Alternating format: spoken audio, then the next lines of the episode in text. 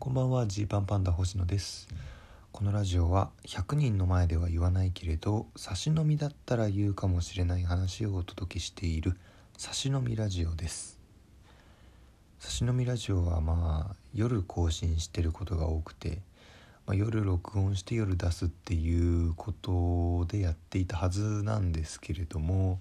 最近はもうもっぱら午前中に録音してますね。昼夜昼夜逆転状態で、まあ、この昼夜逆転する時って大体その昼やることが本来昼やることが夜にずれ込んでで朝寝るみたいなことなはずなんですけど、まあ、僕の場合はこの夜やることが朝に来ちゃうっていうあんまないタイプの夜中逆転してる感じがしますけれども、えーまあ、そんなね、えー、今日29日土曜日の朝撮ってるんですけど昨日の夜がテアトロコントでしたテアトロコントというのは、まあ、コントと演劇の境目みたいなライブでして演劇ユニットとコントユニットがそれぞれ持ち時間30分ずつ、え、もらって、まあ、披露するとテレビではできないそのコントの新しい形をお届けしようじゃないかという試みの毎月やってるライブなんですよね。で僕たちは過去2回出演させていただいたことがあって今回3回目でした。いやーでもねやっぱもうここでも何回も喋りましたけど今回は今までとはいろいろと違うぞというところがありましてまずね、えー、まあまあやってることが結構変わってるっていうとこも含めて、えー、ありましてでテアトロコントって何て言うんだろうしおりみたいなのがあるんですよ。来場者の方に配られる今日出る出演者の、まあ、紹介。あとその出演者からテアトロコントに寄せてっていう文章をですね400字から600字ぐらいで書くっていうのがあるんですよ。でまあそれ毎回やってるんですけど、まあ、今回ちょっとね僕気合入りすぎて僕が書いたんですけどあの結構思い切ったこと書いたりしたので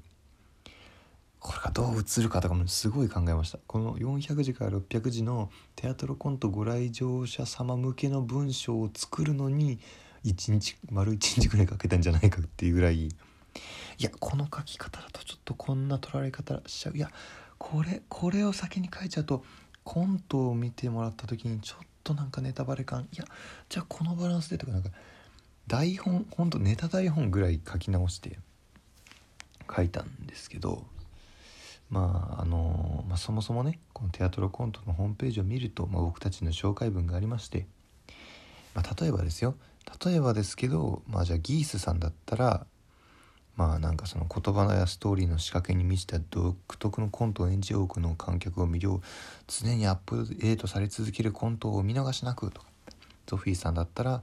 歪んだ正義を主張する毒のあるコントが特徴みたいな感じなんですけど、まあ、僕らの場合、まあ、フルで読むと公認会計士で税理士資格を持つ星野かっこ左リクルート元社員の一平かっこ右ともに早稲田大学小学部出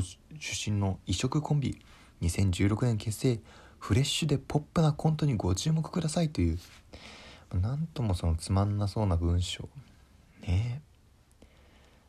ですよねみたいな話まあでもそのつまんなそうとか書くとそのこれ考えてくれた人にもなんかちょっと角立つしそういうことを伝えたいわけじゃなくて僕らの見られ方がこうなんだよっていうことを言いたくてとかいろいろねこういろいろ考えて、えー、テアトルコントに寄せてをまず書きでまあネタ選びをこれとこれとこれとこれでいこうとか、まあ、4本やったんですけど昨日は。でまあ僕は全然着替えないんですよ。4ネタやって唯一あった着替えが、えー、着ていたベストを脱ぐ。以上ですね。うん。4ネタそれであのいけました。全然。まあなんならベストも脱がなくても最初から着てかなくてもいけたんじゃないかというところでは あるんですけど、まあ、その逆にねあまりにその衣装が変わらなすぎて続きもの感で見られたらちょっとそれはそれで変わっちゃうかっていうところで一応そういう違うお話ですよということをちょっと強調するためにそんなことをしたんですけれども。でまあ一平はそこまで着替えはなくて、まあ、僕よりは全然あったんですけど。今までだったらテアトルコントの時ってあの、まあ、舞台袖のところにですねその日やるコントの全衣装をこう持ち込んで一本ネタが終わるごとにわーっとこう着替えてね。でそれが終わり次第急いでまた次やるみたいな感じなんですけれども。今回はまあ今までと比べるとその待ち時間が短く済んだんじゃないかなというふうに思ってます。でまあそんな感じでそのそういった意味ではね荷物とかのストレスは少なく、まあ、ただ、まあ、特に一平ですけれども、まあ、このネタへのそのなんかストレスはすごかったみたいでめっちゃ言われて舞台前に「すごいストレスすごいストレス。うんうん」って鼻息が荒げまくっていて。まあまああの一平が頑張るえー、シーンが多いというのも含めてねやるぞという気持ちの表れがこう緊張出たんだと思うんですけどになってまして。でねとか言ってる僕もねまあ普通にいつもいつもよりいつもよりというかまあいつもと違う感覚ではあってであと特にねあのユーロライブ渋谷ユーロライブっていう劇場なんですけど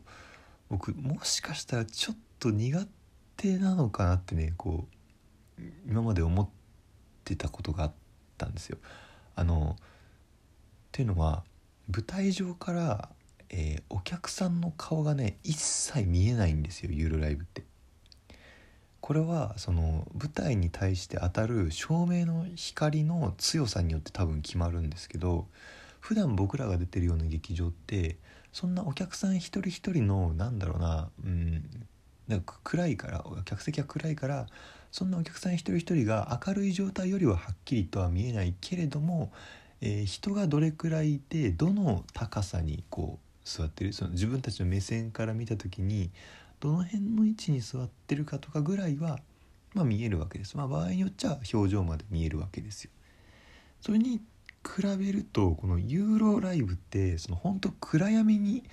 ね、ねネタをする感じになるんでなんかね一瞬錯錯乱しちゃうというか僕そのあれどこどこ見てやればいいんだっけってね なっちゃう時があるんです。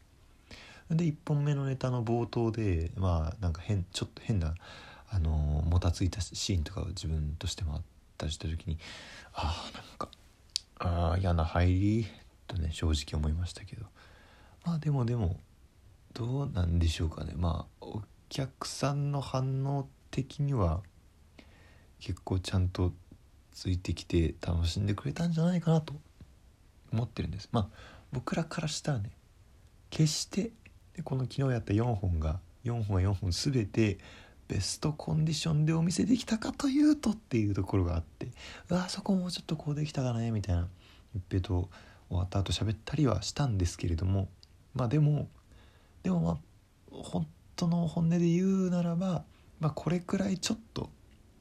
ちょっとバタついてしまったとしてもこれくらいお見せできるこれくらい楽しんでもらえるんだったらまだまだいけるぞというなんかそんな感じはありましたね。で意外とあこれがこれがここでは一番こうガッとはまるんだみたいなやつとかもあってへえと思いましたね。であとやっぱメトロンズさんとテニスコートさんもすごいお優しくてこう僕らのを見て面白かったわみたいにこう終わったと言ってくれたりとか